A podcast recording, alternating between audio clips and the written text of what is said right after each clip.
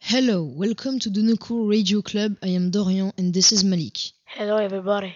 What's the horoscope for next week? Aries, next week you will be disappointed because on Saturday you will be invited to the birthday party. But your parents will say no. We'll have to go to the museum with them.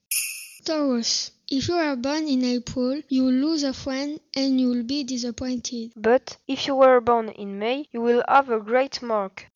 Gemini, This week you will be disappointed by your friends but you will make a new good friend who helps you. to feel better. Cancer, for the next week you travel to America to visit a member of your family. and you get very happy because you will have a surprise. Leo. If you are Leo, you will be lucky because you'll sleepen. But you'll be tired and sick, so you'll stay at home. You will be disappointed by this week, sorry. Virgo, Next week you'll be sick, but after Saturday you'll be more energetic and fine. and you'll have a surprise from a member of family.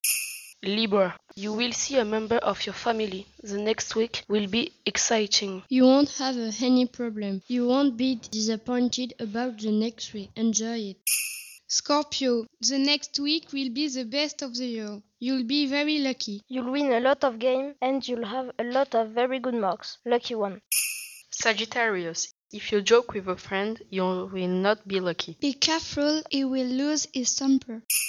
Capricorn, You will lose your temper and you will make a decision, but you will save money, think you will be better. Aquarius, next week you will have a surprise. A friend who you helped this week he will invite you for her or his birthday party. So you are very lucky. Enjoy it.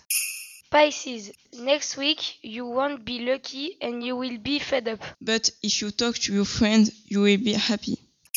That's it for today. Thank you for your listening and see you next week.